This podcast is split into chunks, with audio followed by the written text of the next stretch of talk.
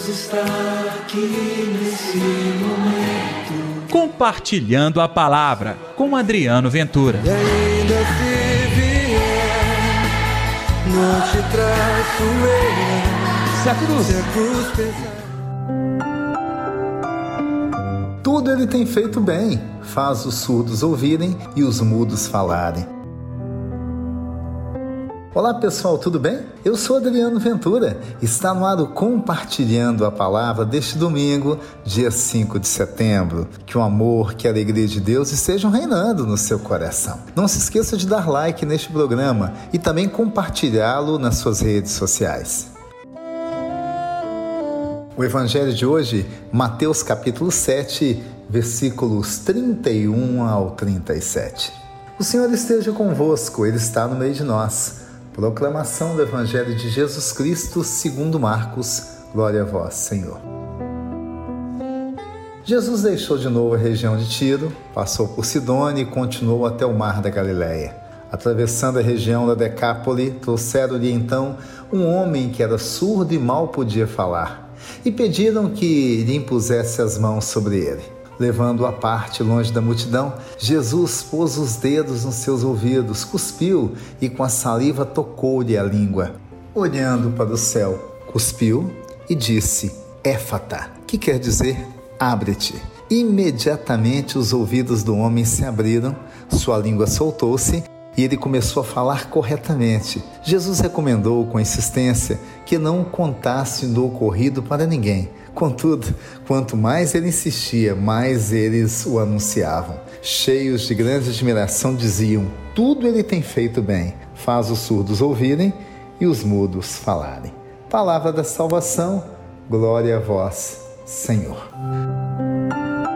É, gente, neste domingo a liturgia nos leva a contemplar a cura de um homem, surdo que mal podia falar.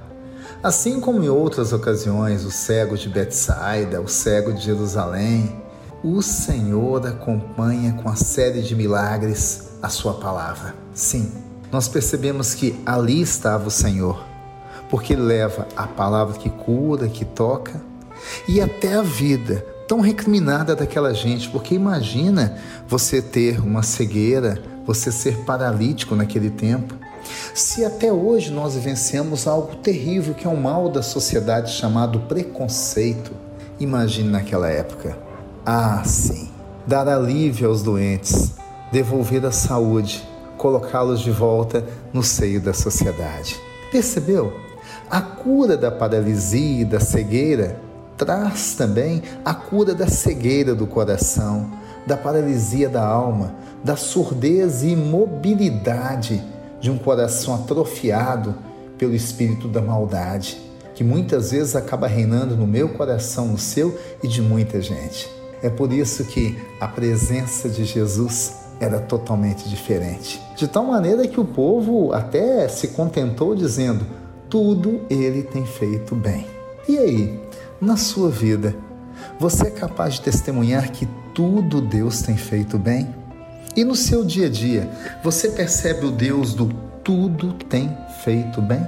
É uma experiência de fé, de transformação que você e eu temos que experimentar em nossa vida. Ter um Deus que faz o bem dentro do nosso coração depende de um coração aberto à ação de Deus. Então, neste domingo, o convite é exatamente este: abra o seu coração para Deus agir de verdade na sua vida. E eu vou repetir: abra o seu coração, porque a sua cegueira, a sua paralisia, a sua surdez, todos esses males terão um fim agora, a começar do coração que se inclina para a palavra de Deus.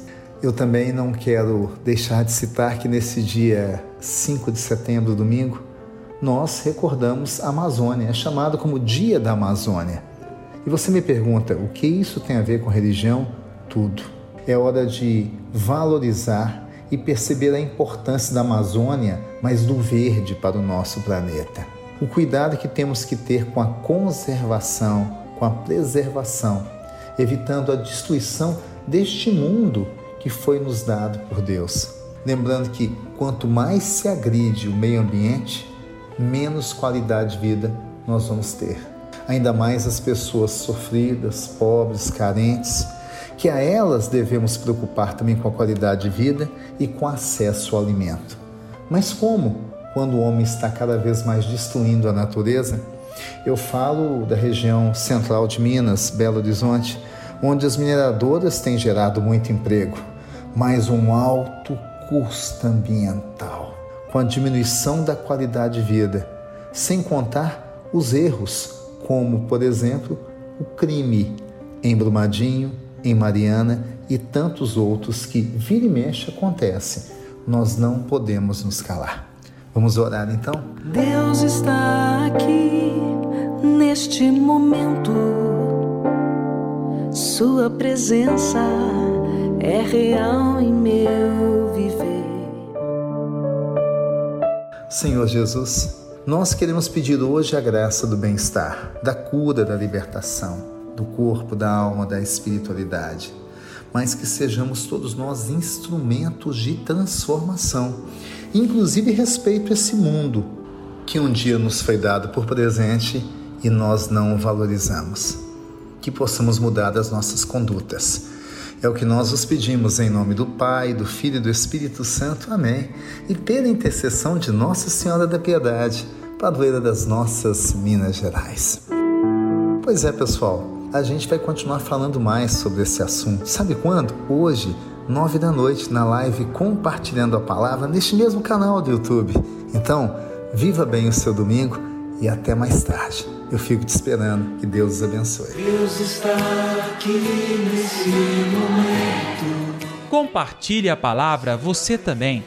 Faça parte dessa corrente do bem. E ainda se vier, não te traço eu. Se a cruz Se a cruz pesada